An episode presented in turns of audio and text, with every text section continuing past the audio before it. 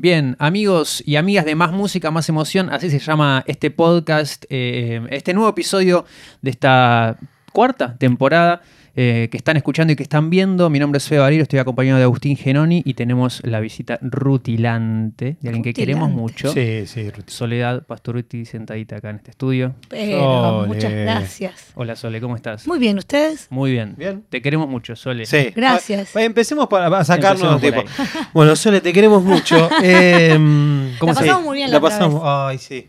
Sí. Una charla re linda sí. eh, que se encuentra en la- en la primera temporada de este, de este podcast que se llama Más Música, Más Emoción eh, y celebrando tam- también música nueva Sí. eh, tuya que siempre es una buena noticia, a nosotros nos gusta y el encare que tiene esta música nueva también nos hizo pensar con Agus cuando preparábamos un poco este ratito que nos regalás en que quizás nosotros como comunicadores y seguramente ustedes como artistas en estos años, días, hay como una persecución por una tendencia de pensar más en lo próximo que en lo que acaba de pasar. Sí. Y siento que sentimos que con natural vos propones una pausa para decir, momento, tranquilo, esto es un regalo, un momento, un abrazo, se graba así, de esta manera, algo más clásico. Sí, es, es mi, expre- mi expresión aquí y ahora. Es como dijiste, es como decís vos, me parece que lo, lo resumiste muy bien. Yo siento que a veces correr detrás de las tendencias, porque la verdad es que corres siempre detrás.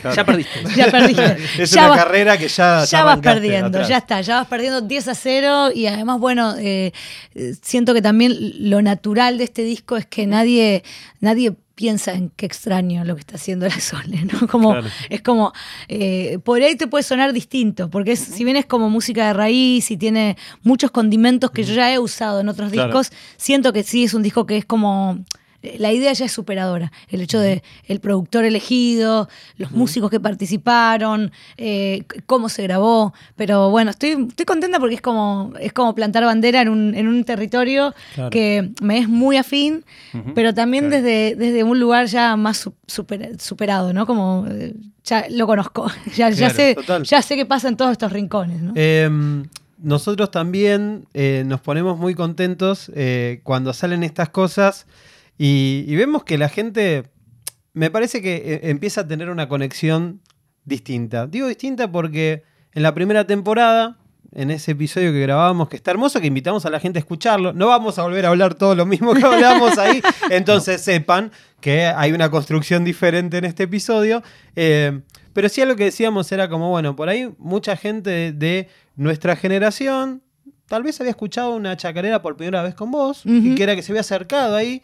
Y en este disco me parece que hay una cuestión como de, ya está, ya lo escuchaste, ahora vení, enamorate un poco más del folclore. Sí, sentate en mi mesa, vamos, totalmente, desde una cuestión inclusive hasta hogareña, hasta... Totalmente. Bueno, desde los videos, desde, Claro. desde mezclar estético que tiene. lo gastronómico, lo estético, o sea, todo, todo tiene que ver con todos los sentidos. Esa es la Claro. realidad. Esa- ese fue un poco el planteo de este disco, ¿no? Que en definitiva tiene que ver con la música toda, pero sobre todo con la música que representa esta cuestión más popular, más Claro. este. La palabra raíz usaste recién, que me parece súper descriptiva también de eso. A mí me gusta más usar raíz que folclore, porque el folclore, lamentablemente, en un país como, como Argentina y en muchos países es una limitante. Mm. Y lo digo con pesar, pero. ¿Por qué sentís que Porque siento que mucha gente cuando escucha folclore dice, ah, bueno, no, es como, no es música para mí. ¿No? Mirá. Entonces yo siento que raíz tiene como una cosa más, eh, más amplia y mucho más este. Porque en definitiva siento que el folclore es raíz, es la raíz de, la- de muchas de las músicas que escuchamos hoy. Re. Y probablemente eh, eh, esa raíz tenga otra raíz más antigua que hoy desconocemos porque por esto del paso del tiempo Sí, va sí, quedando sí, en el sí, camino. Eh, entonces me, me parece que está bueno. Está- es como así, comenz- así comenzó todo, como decirlo de alguna Y manera. además, no sé, lo que acá es un ritmo de 6 de 6 por 8 creo 6 que por en México es ese ritmo es otra cosa y también es Y súper tiene otro nombre, Claro, pero, sí, el, el 6x8 siempre es 6x8, nada más que le cambiamos los nombres de acuerdo a- Claro, a, los países. obvio. Eso es así, sí. Eh, me, me quedé con algo que no, no, no quiero dejar pasar con esta tonada porteña. Pero no es una cuestión del porteño eso. No es más porteño. O sea, porque hay, me parece que hay algo que, que hay que empezar a blanquear, que es como todas las. Y esto como una especie de, de autocrítica al comunicador y, o al periodista musical. Como que muchas veces y en muchos casos hablamos de. eh, bueno, porque no Eh, la cercanía con el folclore, como y nosotros vemos, bueno, gente, pero de repente, no sé, vos pasás la, pasás la provincia de Buenos Aires, Sí. pasás la General Paz, ni siquiera Sí. la provincia de Buenos Aires. Y el- la convivencia con el folclore es otra. Entonces digo, ¿por qué No, a no, veces lo que- vemos como tan extraño? Incluso creo que acá mismo, yo no sé si, no es que, y acá no me gusta entrar en esta crítica, en esta división, porque Sí. la verdad es que siento que tiene que ver con lo que culturalmente nos rodea. Cada uno, uno es uno y sus circunstancias. no, no, no, está Entonces, lo que sí creo es que el folclore como género musical fue muy fuerte en un momento representando a la gente del interior que se trasladó desde Claro. el campo a la ciudad, ya sea Buenos Aires, otras ciudades mucho más este, pequeñas, y entonces era como esa expresión. Y a mí me, Me llevo esto. Claro. Esto de donde soy me lo Mi valija, y mi mochila llevo va con esto. Exacto, pero hoy siento que cuando hablamos de folclore es difícil sacarlo desde ese lugar, pero yo hoy, si tengo que hablar de folclore, de música de raíz, hablo de una expresión que nos es común a todos, y Claro. que tiene que ver Sí, con sí. La, la vida, la, cotidianidad de la vida, y con que también todo está entrelazado, porque el campo... el- es, es una cosa distinta de la ciudad en cuanto a la estética, no sé, acá hay ritmo de vida, edificios, quizás, ritmo de vida, pero están muy, muy, este, para mí está, está- está muy este, entrelazados, porque, Sí. porque, no sé, desde la producción, si querés, es así, desde cómo, desde los, los- los alimentos, desde... Entonces me parece que esa, esa, mm, ese lazo que a veces parece como cortado Claro. por una General Paz, si se quiere. sí, sí. eh, Hasta acá sí, hasta acá la viste. Claro, como- me claro, parece que, que está mal visto, Sí. pero porque, porque no nos damos cuenta que, que no debería ser así o que no es así. Claro. No, no sé, que- creo que a alguien le es funcional también esa visión. Eh, hay, hay algo, hay algo de eso. Pero, Pero, yo trato de que no lo sea, porque yo realmente en Buenos Aires recibí siempre mucho cariño, Claro. mucho respeto. Sí es cierto que por ahí hay que explicar más las cosas. Y lo que ha pasado ahora con las redes sociales, o por ejemplo, yo lo decía recién en la radio, con esto de, la, de las, este, la pandemia, que ha traído muchas cosas malas, pero ha tenido una, una parte positiva, que es cuando no pudimos salir afuera del país, Claro. nos dedicamos a viajar más por dentro del país y a entender mucho más. ¿Por qué el correntino es así? ¿Por qué el, el santafesino es así? Obvio. Y me parece que eso también ayudó mucho. Eh, Pero no, no, no le echo la culpa al porteño, le echo la culpa a la distancia que, que se ha generado quizás desde algunos medios de comunicación, de- Claro. desde, desde, ¿por qué no?, el- el- algunos poderes que... que- Sí, sí, sí, que entran a es, ju- a jugar con eso Claro, también. entran a jugar con eso, pero la música siempre supera todo Pero eso. porque por ahí, eh, de- eh, ¿sabes dónde pongo el foco con esto? Como que, no sé, vos agarrás, eh, haces un, vas a un venue, llevas una cantidad de gente. Sí. De repente nosotros hablamos, bueno, el folclore, esta es una puerta de llegada, qué sé yo. Y ahora vas, no sé, a una provincia, tocas ahí y son, ¿cuánta gente? 100.000 personas, ponele. Sí. Y decís, ah, no, pero pará.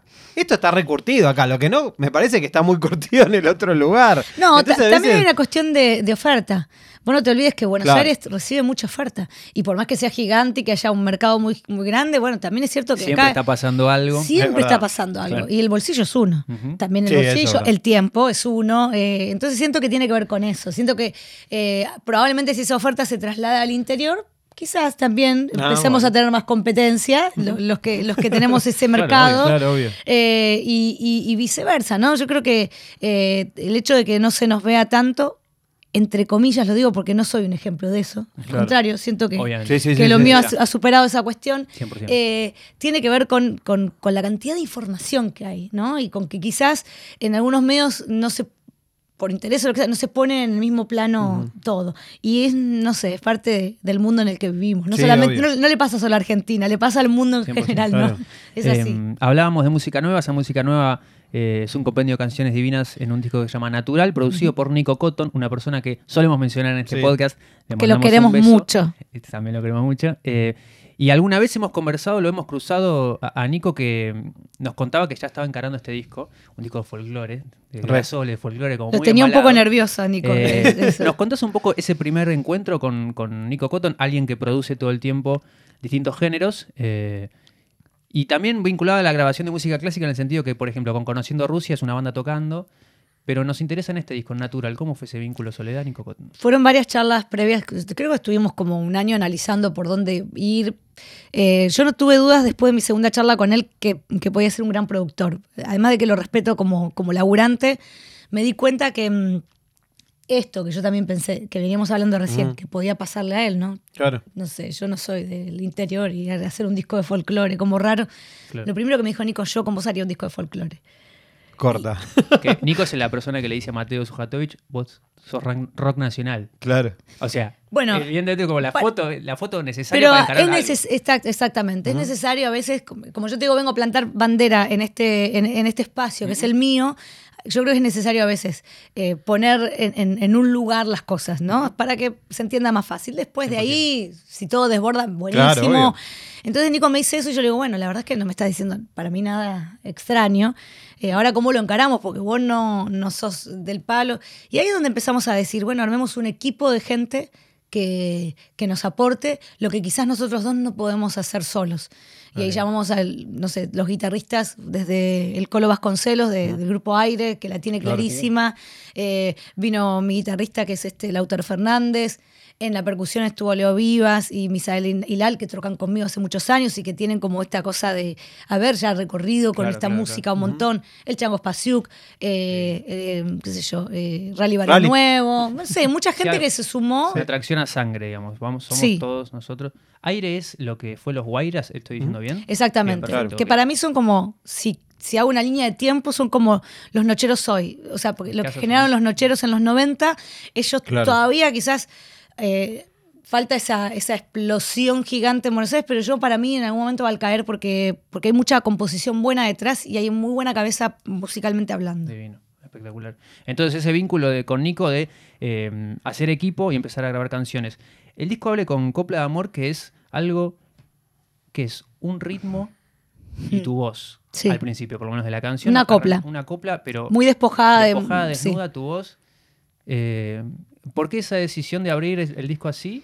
Y, y también por qué esa decisión de desnudarse de alguna manera, decir, bueno, esta es la primera. Esa fue un poco una idea de Nico. Este, él, él escucha esa copla. Yo, yo le mandé un montón de canciones, montones, ¿no? Entonces está- escuchábamos, escuchábamos. y le incluso hice un playlist de canciones ya conocidas para que él vea por qué lado Claro, una refe. me vibra a mí la música también. Sí, ¿qué es lo que te está pasando también hoy a vos? ¿Qué es lo que estás escuchando vos hoy en este momento? Esta- la foto esta de la que hablamos, pero Claro. actual, ¿no? Y entonces ahí empezamos a, como a seleccionar y un día él hace una lista de esas canciones que yo les mando y la verdad es que coincidía bastante con la, la que yo tenía en mi cabeza.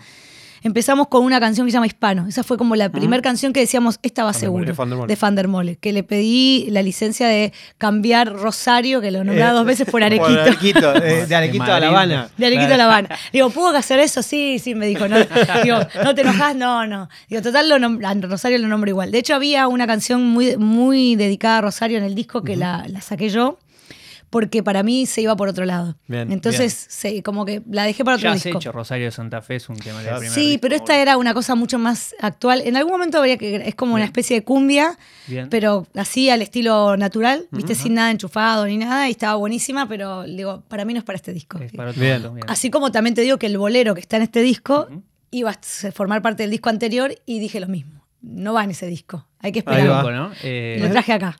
Sí, a veces pasa. Fito- hemos hablado de Fito que. ¿Cuál era? Eh, vesti- vestido Eh, de amor, no me acuerdo. Que no iba, que no, no iba, no entró. Pétalo de sal. No entró en, Ujú. en Ney, creo. En, Sí, sí, y sí, sí, entró- y venía. uno decía, pero es un tema. Bueno, pero hay, el artista tercer hay un pulso ahí que. Totalmente. Bueno, y con la copla me pasó lo mismo. Yo ya la había grabado. La copla era la introducción de un show de, de hace de, de mi show 20 años y venía como engarzada con otra canción que se llama Canta. Y cuando él la escuchó, dice, esto está buenísimo, Claro. me dice. Y lo mismo me dijo el Colo. Sí, digo, la verdad es que yo nunca canté copla, porque en ese momento la copla la cantaba otra persona. O sea, era la introducción al show, la cantaba otra persona y yo entraba cantando la siguiente. Bien. Pero está buenísimo, me dicen. Y bueno, dale. Y ahí digo, lo que le dije al Colo, sobre todo que es el norteño de la banda, le digo, ayúdame porque es un género que si bien es música nuestra de raíz, yo no abordo naturalmente, o sea, no es, que no- de to- no es cotidiano para mí. Y me agarró un día y me hizo como todo una, un- viste, un- rapidito, un- una clase Bien. de cómo acentuar. Pero aparte, la, tipo, la Sole, como con. eh, no- rarísimo esto que que la de Sole decir, diga, che, pero bueno". escúchame, abordame a, a un, a un género ahí. Me pasa con dos canciones en este disco, con esa y con el carnavalito que está con caña con ruda. Que si bien es un carnavalito, siempre que yo grabé esos ritmos los grabé más poperos. Claro. Entonces yo canto como más popera porque también tengo mucha influencia ci- citadina. Yo vivo a una hora de Rosario y, y he venido mucho acá. Entonces mi manera de decir que se compatibiliza muy bien con la forma a veces de hablar por ejemplo, de, de la gente de acá, Claro. eh, quizás se alejó un poco de Sí, el sí, interior sí. interior. Entonces Claro, ahí estuve en el el cielo medio. carnavalito, pero está vestida de otra cosa. Claro. Está Decís, ah, totalmente. alguien cultor del carnavalito. Esto es Claro. un carnavalito. Además, uno de los autores es Ale Lerner, Claro, o sea, a ver, eh, no hay mucha vuelta que darle a la cuestión. Igual un una imagen ahora. Casi me pongo de pie cuando nombro la Por canción. eso, pero por eso te digo. Entonces digo, bueno, ayúdame. Ahí le pedí a Rally. Rally Se también, entiende, cuando grabé estuvo, cuando grabé sobre todo el demo estuvo y me dice, mira, yo lo acentuaría así, esta palabra la diría así. Porque hay un montón de yates. Es como la música hoy, que quizás hay muchos chicos que te dicen, no, esto para decirlo tenés que decirlo así. Y bueno, el folclore Qué también bueno. tiene eso. Sí, re. Entonces está buenísimo. Y la copla me pareció como reintroducción del disco. Y además con esto que le agregó Leo, que viste que tiene como toda una intro Re. medio como de música clásica. Sí, sí, sí. Que no ha- sabes Atravesado todo por los arreglos que como tiene un el llamado de atenciones para mí. No- es más, claro. yo quería ponerlo como intro y no como tema uno. Pero después no, no nos permitía el sistema cargarlo como intro, tenías que ponerle un número. Claro. Eh, entonces, bueno, accedí a que tenga el uno. Pero para mí es una intro. Para mí el uno es el que sigue, que es los paisajes. Me encanta. Toda esta Eh, cocina y detalles Mal. es lo que nos gusta saber a nosotros. O sea, la, la gente que está viendo, escuchando este podcast, eh, siempre nos gusta como ponerlo como. O, o la antesala de la escucha del disco, como decir, che, escuchás esto y después vas, o lo escuchaste y vas y venís Un distinto refre- a. una refrescada. Totalmente. Claro. Es que cuando sabes la historia de la canción ya tenés otra manera de escucharlo. Mal, mal. Y mm, siempre eso, cuando nos metemos por ahí con las canciones y en los discos, nos, nos gusta ir.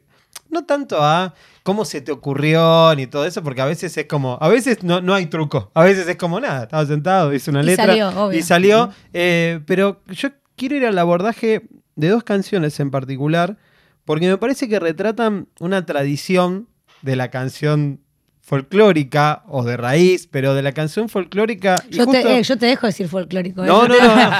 Me animo a decirlo, me animo a decirlo. Hay que Eh, decirlo, yo lo defiendo. No, pero no, está, pero está- bueno, no como género, no, Eh, sino como, como el sí, todo. pero eh, es más, está bueno, está bueno, está bueno que, Sí, que sí. podamos hablar de eso porque creo que esta charla sobre el género no, no se da, por ahí no se da en otro espacio. Eh, cuando yo empiezo a escuchar el disco y, mm, bueno, después de Copla de Amor viene justamente la canción, lo que vos consideras como la canción uno, que es Los Paisajes, de repente estoy escuchando y la letra dice, sueño con un día distinto, soy el junco, yo me doblo y no me quiebro, sueño que haya pan y trabajo, que a nadie le falte un techo, creo que ser feliz es nuestro derecho.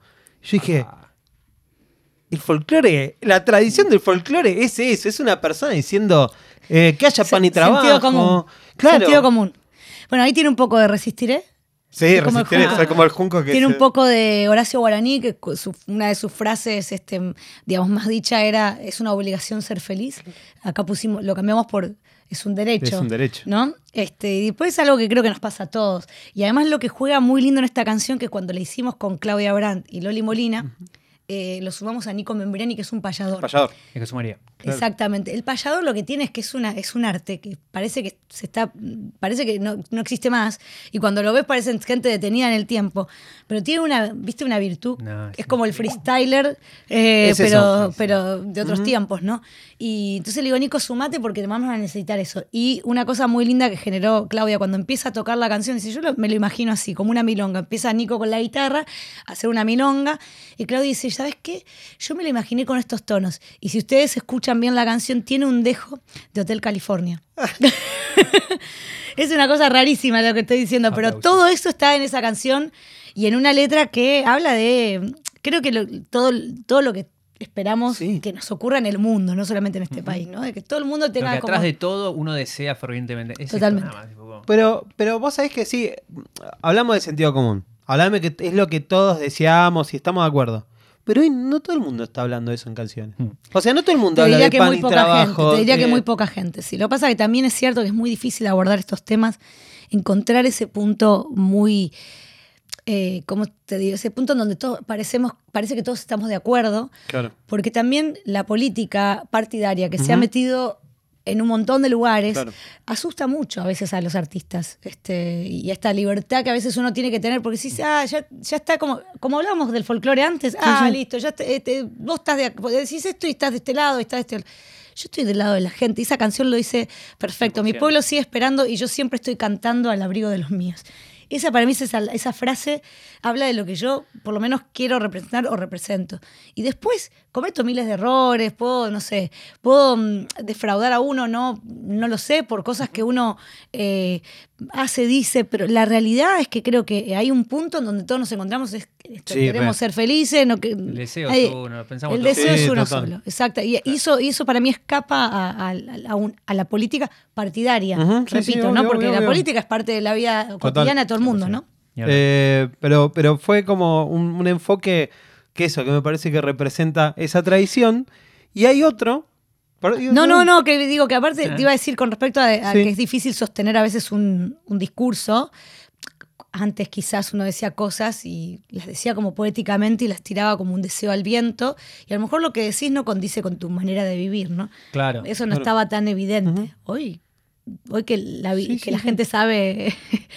La este, contradicción está al, al, Ahí. al- al y, instante. y claro, y salta demasiado Salta, y también se, se- se hace como muy, es como muy encrispada la, la- la- la discusión Mm. que se genera, ¿no? Es como, es difícil. Te digo que hay que, hay que tener, hay que tener como mucha personalidad a veces para meterse en, en temas ríspidos, ¿no? Bueno, la, la, la, la tuviste. O sea, No, ponerlo. bueno, yo- la tiene, por ejemplo, un René de calle 13, va, yo digo que calle Ni 13 hablar. ya está solo, pero digo, a veces es difícil encontrar Bueno, Rally tipos está- el rally, ni- pero el rally es un tipo que debe ser uno, no digo de los pocos, pero él, él vive y piensa eh, y, y ahí no hay ninguna, no hay nada disruptivo. Claro. ¿Entendés? Como- él- Sí, eh, sí, sí, hay como toda una concordancia, es increíble. Yo me parece que es súper coherente y no hay mucha gente que sea como él, de verdad, lo digo.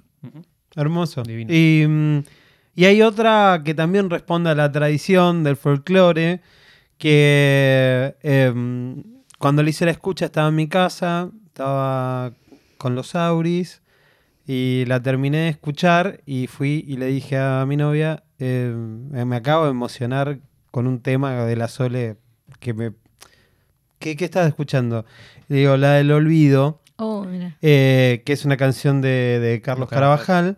Eh, Un clásico. Clásico, clásico, Pero, clásico, pero que mm, estaba recontra perdido en el tiempo. Sole, o sea, me- mm, recién me viene el recuerdo. O sea, te lo estoy contando y Claro. me viene el recuerdo. Vamos. O sea, ¿sabes qué creo que va a pasar con esa canción? Y no lo digo porque la cante yo, sino porque a, a mí también me sorprendió. Yo no la tenía presente. Cuando estábamos en el estudio, esa entró por la ventana total, ¿eh? Ya estaba elegido el repertorio y de repente Santi Alvarado se sienta al piano y me dice, ¿la conoces esta? Y empieza a tocar a cantar. Y el colo dice, uy, ese tema, qué sé yo. Una samba. Y empecé a cantarlo, pero lo empecé a cantar porque no sé, porque no la conocía tanto. ¿Viste? Cuando empezás Claro. como a adivinar la melodía y medio que me la enseñaron ellos. Y fue tan lindo lo que ocurrió que yo dije, esto, esto no, no puede perderse, no puede quedar como una anécdota, una anécdota en- en- en- de, de estudio y nada más. Esto que surgió acá, que estoy viendo, que pasa, que nos pasa. Totalmente. Y además después, viste, empezó con. Y la canción es así, empieza con el piano solo, el bombo entra recién a la segunda mitad, viste, esa cosa más. Como Santi también. Alvarado, crack. Sí. Santi es un genio total y aparte un, cosas que- un autor, pero además desde los cuatro años que es un pibe, cuatro o cinco becado al piano, Sí. eh, ¿viste? Con Diego también, por. Ariel Ramírez. Este, hoy, hoy es uno de los chicos que colabora con, con Bizarrap, que está ahí siempre en el equipo, Claro. pero además tiene esta versatilidad que puede estar acá. Bueno, y aparece esta canción y para mí va a pasar lo mismo que pasó con Samba para olvidar. Me- Sí, ¿Viste? sí, con la canción que cantó Mercedes alguna vez y que, bueno, de Daniel Toro, que en estos días nos dejó eh, físicamente, pero que no sé qué pasa con ese tema. Yo, yo lo canto en vivo, Salma para olvidar, y ese tema, viste, traspasó todas las generaciones. Toca algo Donde voy, pero no importa si estás en Capital, No, no, no, si estás en un pueblo No. perdido de Salta, No la sé, gente la acá, canta a los gritos, ¿viste? Y es buenísimo. Y es- me parece genial eso. Y eso es una virtud que tienen las canciones que son creadas para toda la vida. Mal. Eh, cuando entra, eh, recomiendo, si no lo Claro, escucharon, o sea, hay un momento que es cuando entra el bombo y se empieza a enfilar como a una parte épica de Sí. la canción, la van a encontrar. Y es eso. O sea, y en un momento donde vos ya colocás ahí una nota ahí arriba que es como. Yo creo que la canción lo es todo, pero en este caso también, estructuralmente la samba y muchas de las canciones folclóricas tienen la gran contra en estos tiempos en donde nadie quiere, nadie quiere saber el final de la película antes de, de- de verla o- no tiene el tiempo para, para esperarlo. Tienen estructuras muy, muy evidentes. Son estrofa, estrofa, estribillo, estrofa, estrofa, estribillo. Y es Poca como, intro. Claro. poca- no, y aparte no, es, es- las estrofas son iguales melódicamente general, ¿viste? Ok. Después si, Sí, si- sí. si cambias, le llaman aire de, como que, ¿viste? Se fue de la, de- de la rigidez. Claro. Y esta samba, que es una samba clásica, lo que tiene es, no tiene introducción casi, es lo que dice él, arranca el pianito y no tiene la estructura, porque si bien yo canto esa estrofa, estrofa, estribillo, la segunda estrofa, no sé si te das cuenta que hay una parte sí. que, que- que pasa a lo musical, Claro. no reitera la letra. Entonces, como que ahí es un, eso es un, le doy un 10 a, a Nico, a Nico Cotton, a Santi, a todos los que estuvieron ahí que dijeron, vamos a llevarla por otro lado, porque es clásica, pero, pero la sacaron de ese lugar rígido de lo clásico. ¿no? Bueno, por eso decía esta cuestión al principio, como que es un disco que con vos, mucha gente lle- llegó al folclore y este es como un disco de, che, vení, quedate porque esto está muy bueno, agarrate un vinito, sentate, Ah, es para ponete- tomar- como un escuchar con encuentro, vino, es eso como seguro. algo Sí, que propone total. eh, encontrarse, ¿viste? Como, No, y además es un encuentro, pero es como, no es que vení que vamos a... De verdad que te, te acercás sin darte cuenta al fogón, ¿viste? Es como, eh, sin... Sí, sí, sí. No es que estás mirando de reojo a ver qué carajo están haciendo allá. No, no, te acercás no. te ace- y terminás adentro. Me, pasó, me pasa a mí, mira que yo soy, yo suelo separarme bastante de, de- de- de la cantante y del artista cuando escucho el disco. Y me pasa con este disco que es como, no sé si a ustedes les pasa con algunos discos que decís, no lo escucho todos los días, porque para mí es un, tengo que buscar el momento. Sí, sí, sí, sí. Y quiero escucharlo y, y disfrutarlo desde otro lugar. Como decís vos, con Claro. el vinito y, y Claro. lo disfruto mucho así. eh, sí, un disco clásico. Eh, alguna vez hablamos con... Tiene pretensiones de clásico, sí.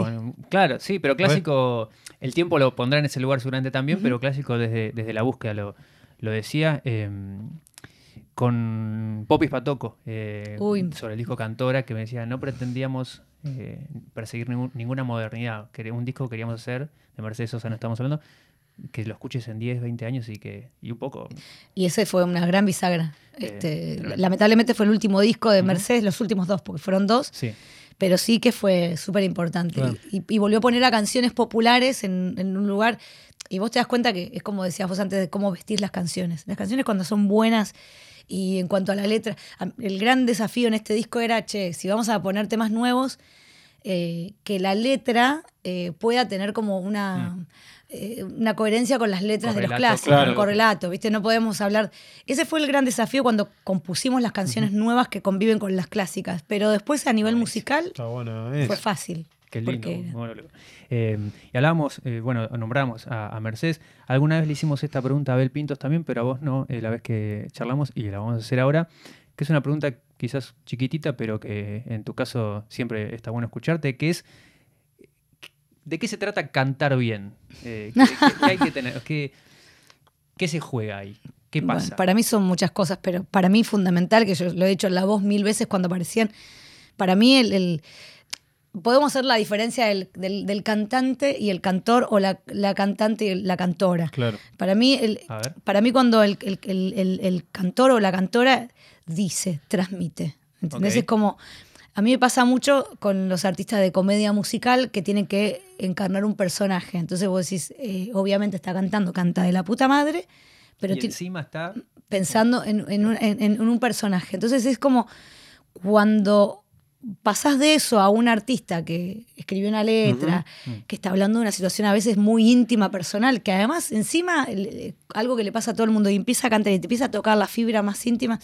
Yo no sé si está, si, si, si no está mal a veces que una notita esté como caída desafinada. Vale, claro. Viste, siento que vale más eso. Un poco a veces juega a favor. Viste, lo, lo- perfecto es enemigo de lo bueno para mí.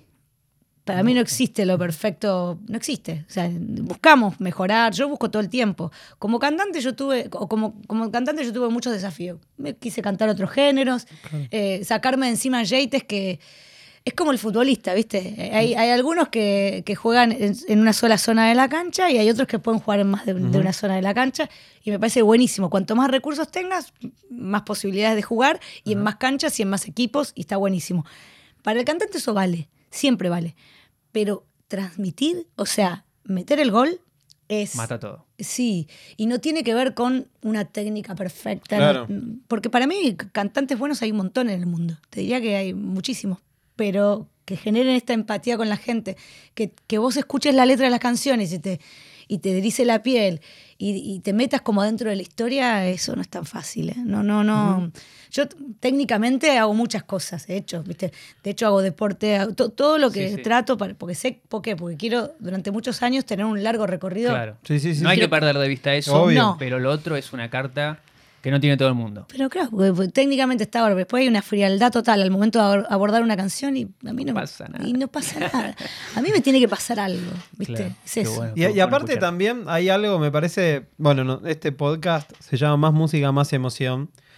Me parece que siempre hay algo que va a prevalecer, que es esto que decías. O sea, si vos cantás algo, no sé, yo me emocioné escuchando esa canción que realmente entiendo que es un clásico, entiendo que eh, Carlos Carabajal, el, el- el padre de la Pero chacarera, pero el- yo en ese momento fui a esa canción y a mí me pasó algo que estaba metido en ese momento y esa emoción me llegó por eso. Y yo podría haber estado preparando una nota como mil veces y donde escucho música que, que no me conmueve o que realmente me llega de otro lado. Que decir, che, uy, no sé, terminé moviendo el culito. Ahora, tipo, acá me, me- me emocioné y me parece que esa búsqueda... Me parece que pensar menos, incluso para todos, es lo mejor que te puede pasar. O sea, pensar menos las cosas, viste, como analizarlo menos.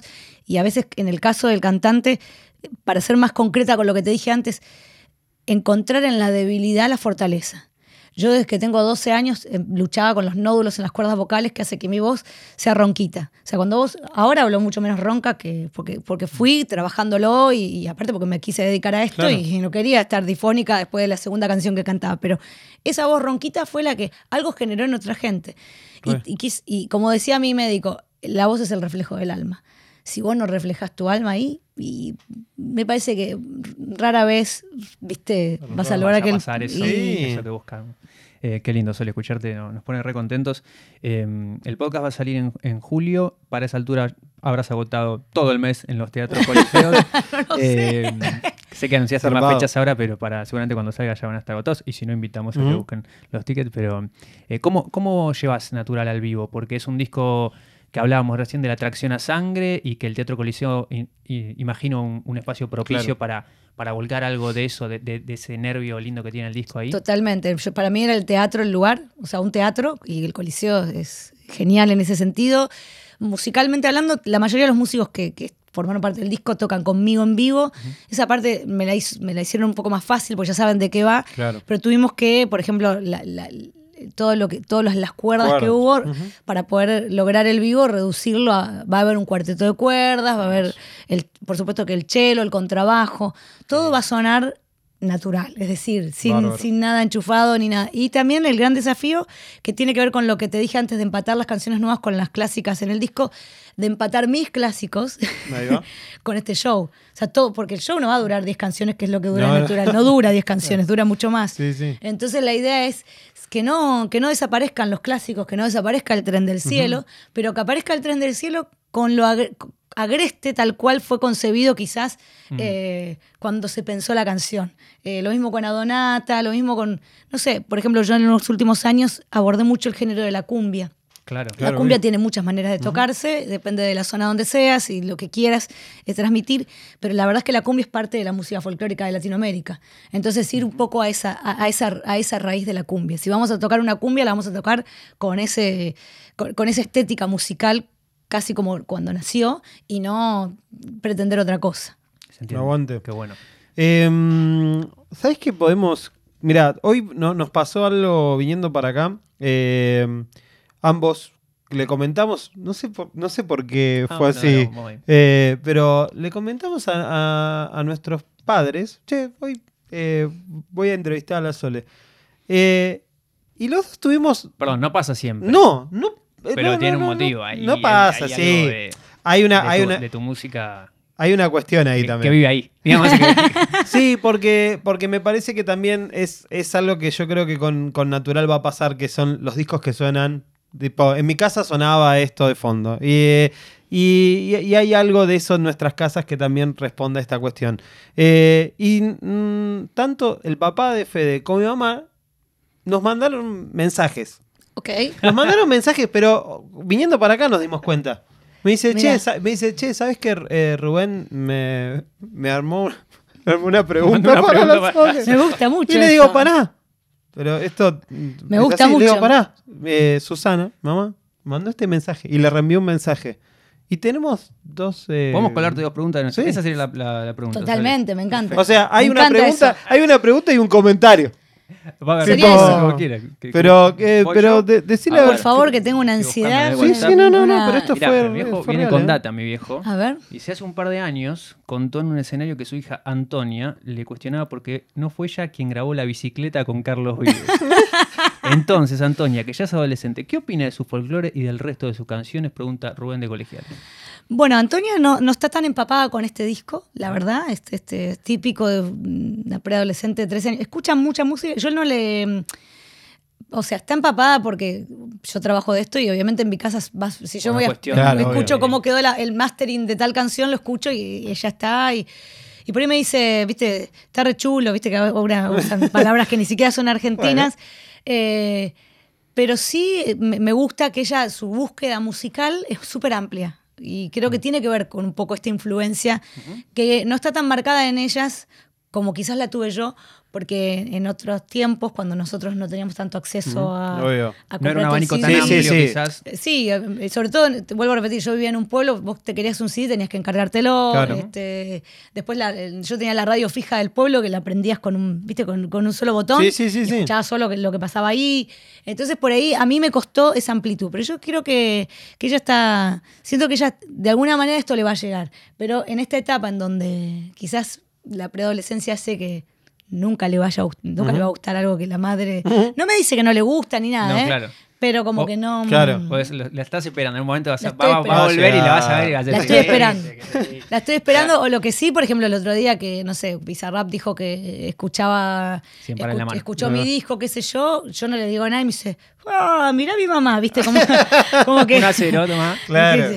Y se pone contenta, no, no, no, no peleamos, pero bueno, tampoco soy, no, no insisto, pero creo que le gusta, les gusta a las dos que la madre sea cantante y que y, y esta faceta la sienten como más este cercana también porque saben de mis comienzos Claro. porque se habla todo el tiempo en casa, ¿no? Pero no, no, no necesariamente escuchan mi música. Bien, Esa es la verdad. Mu- Muchas gracias. Siempre me acuerdo de, del viral de Ricky Martin, de uno de los hijos, cuando se dio cuenta que Ricky Martin era Ricky Martin. Ah, Y le sí, dice, sí, pero ¿vos, Lo vi. vos sos Ricky Martin. sí. Pasa que ellos, claro, tienen la percepción de cuando te ven en la tele. Bueno, ahora mis hijas ya son más grandes, Claro. pero si no, era como, ¿cómo estás ahí? Y estás acá. estás ahí y estás acá, te decían. Eh, y mi, mi vieja hizo, hizo un comentario porque le dije, sí, em, en entrevista a la Sole, mis hermanas ahí comentaron en el grupo que tenemos con mi vieja. Y mi vieja dice, bueno, mandale un saludo a la Sole. Y le digo, le, digo, eh, ¿le mando? ¿Querés? Y me manda un mensaje que es este. Te lo A voy a poner dale, así me como- gusta Así, esto. ¿eh? O sea, Sin filtro. ¿ves? ¿Le mando? ¿Querés? A ver el celular de Agustín. Al micrófono, derecho. Para. Bueno.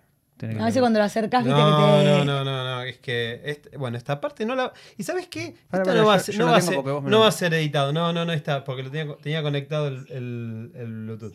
Mandale, que me encanta la, la, o sea, yo me identifico más con la última parte de, de la Sole, pero esa de la del brindis es un tema que es genial. Y otra que can- cantaba, ¿cómo se llama este? Que canta con un grupo de, de dos jóvenes, de chicos jóvenes. Ah, me Yo no te pido la luna. este, yo no te pido la luna. Me encanta que lo cante. Eh, va. esta- Este es Sí, ¿Cómo sí. se llama tu mamá? Susana, ahí le ma- sí, ahí, mándale. Yo, Hola Susana, aquí la Sole Pastoruti. Acabo de escuchar el mensaje que le mandaste a tu hijo. Te mando un beso enorme. Yo no te pido la luna, tan solo quiero amarte. Un beso gigante. Ahí está, conmigo. gracias, Sole. Son clásicos. Gracias, Sol. Son clásicos, Sí. eso es lo que pasa. Y los clásicos tienen esa cosa. Ojalá uno siempre pudiese hacer clásicos. Creo Claro. que es la gran, la gran dificultad de la música hoy. Lograr clásicos. ¿Viste? Claro. Cuando vos me decías de las canciones no hablan, hablan todo de lo mismo, sí, hablan de una cuestión más adolescente. Que está bien, porque cuando yo era adolescente, yo también, pero, pero quizás más enfocada en una, en una etapa de la vida Claro. que quizás después este, Funciona hoy y mañana, mañana vemos. Vemos. Como- o no, no Pero sé, creo que todo es así Claro. hoy, en la- en- no solo en los chicos. Y esto no es una crítica a los adolescentes, No, no, porque no, no, no, no, para mí a veces le, descripción. le generamos mucha, mucha presión a, a- Mm. a los chicos. Y los chicos tienen que vivir, o sea, está Obvio. bien, está bien lo que está pasando. Este- este- Ellos tienen que tener esa libertad de expresarse y decir, che, a mí me está pasando esto. Y te digo, hay- los pibes tienen una cabeza genial. Para mí, ellos van a seguir generando cosas. Obvio, Y obvio. todo va a tener que ver con el momento que estén viviendo, que estén pasando. Y está bárbaro eso. Y aparte como la, la expectativa siempre de, de todo lo que debería ser un artista. A veces no pasa como eso, como de, la, la Ahora Sole tengo 19 debería... años, eh, me No, no, si vos te pones a pensar, si vos te pones a escuchar la cantidad de información, o sea, la cantidad de opiniones sobre qué debería ser. Yo cada vez que voy a hacer una entrevista me voy a- con la idea de que tengo que hacer un disco entero de cumbia, un disco entero de rock nacional, un disco entero de. Y digo, bueno, ya los voy a hacer, digo yo, voy a hacer, voy a hacer todo el catálogo y después ahí voy a hacer mi análisis, como mi, mi estadística de ver de en dónde la, la gente me elige más. Claro. ¿Viste? Porque creo que a veces a mí me marea también. sí, me sí. marea todo el- el- el- el- el- lo que dice la gente. Lo que sí es cierto es que hay una parte en donde yo estoy súper af- afianzada que es esta parte de natural, no esta parte más Obvio. este, que yo conocí desde chica. Ahora, no por eso me voy a perder. de- me invitas a tu casa, agarrar la guitarra, hacemos el fogón y cantemos lo que te guste Sí. también. Yo creo Bien. que compartir es lo más lindo que tiene la música. En, en uno de los comentarios, eh, que también a veces nos gusta bucear eso, de la del olvido. Creo que es el primero, de hecho, que aparece porque hay mucha gente que lo bancó. O sea, ah, querían a la Sole cantando folclore. Acá tienen No, porque, también, canción. porque también yo lo hice el Se iba comentario. a llamar así el disco. Porque a mí, me- Querían, no, a, mí, a me encanta jugar con eso de la gente. Sí. porque la gente dice todo el tie- parece que todo el mundo tiene la, la verdad de la milanesa. Eh, y la verdad es que creo que ninguna la tenemos. O sea, No. porque además todo es tan subjetivo. Ni, ni yo sé. Yo, yo hago las cosas que me salen en el momento. Este disco fue una necesidad hoy para mí. Y para mí no es una búsqueda, sino el encuentro con una estética musical que si bien eh, trae a aquella niña que arrancó hace muchos años, quizás le sacó lo agreste, quizás le sacó, o sea, es como, hoy ya, es como el vino, ¿viste? Este, esto está como más asentado. Exacto. Y, y- y te va a gustar, para mí, cuando tengas otra- una edad en donde te empiece a gustar el vino, te empiece a gustar la pasa de uva, esas cosas que no comes cuando sos chico. Exacto. Tiene que ver con eso. Ojalá, ojalá encuentre a mucha gente yo en, en ese momento y, y lo disfruten, ¿no? Gracias. Definitivamente. Pa- para, para cerrar y, y no te quitamos más, más tiempo y te lo, te lo agradecemos también. eh, Susana mencionaba Brindis, una canción que ya escaló a, un, a, a no sé qué y que no creo que vos tampoco sepas todavía. No, no. Pero lo, lo- lo queremos desmenuzar chiquitito en, en la- los pasos que fue tu- tuviendo esa canción. Tu- ¿Tuviendo? Sí, Teni- sí, teniendo. teniendo. Los, pas- sí, los pasos que Eh, tuvo los esa pasos que canción. tuvo esa canción, así se habla en español. Eh, lo primero es eh, cuando Afo Verde la escribe y te la regala, vos lo decís así. Eh, ¿Qué recordás de, ese- de esa primera presentación de canción y por qué sentís que pasó? Y, y si ya viste esa canción con, con esta proyección. No, eh, yo no la vi. No, es- esa es, él me la regala. Él, él fue una de las primeras personas que me, me- me alienta a escribir mis propias canciones. Me agarraba el cuadernillo donde yo tenía todas mm, canciones escritas y me decía, esta está buenísima, a esta le falta un estribillo. Y, viste, me iba como, era como un curador de canciones. Bueno. Y en un momento de tantas, tanto tiempo que vivimos juntos en el estudio, él en ese momento era AR de Sony y produjo ese disco 10 años, que estoy con la camiseta del Mundial 86 Sí. de, de espaldas. Toda una premonición, eso le íbamos a decir. Además, después. eso te iba a decir, revoleando. Por eso lo digo, porque hasta hoy que lo, hoy que lo analizo digo, qué loco todo. Eh, y me dice, yo te regalo esta canción, haces lo que quieras, si quieres cambiarle la letra, no sé. de- de- Jugá. Dice, lo que sí te digo que este tema para mí va a ser muy importante en tu vida. Yo me, me quedó eso, pero nunca pensé que tenía razón. De verdad te lo digo. Nunca pensé que iba a tener razón. Es más, hasta el día de hoy le digo, ¿cómo no le cambié una palabra? Así lo metió en la firmita. Pero ¿Cómo no le cambié ahí una palabra? quedaba, pero bueno. Me encantó cómo estaba, la grabé. Y es la última del disco, como un. Sí. y aparte toca él la guitarra, es una sola guitarra con la voz. Eh, después tiene otras versiones por los discos en vivo Obvio. y eso, pero esa, esa versión. Hicimos un video que él me dijo, vos agarrá un video pasando fotos de mi, de mi vida, qué sé yo. Pero claro, creo que fue una cosa adelantada en el tiempo, porque yo festejaba 10 años de carrera.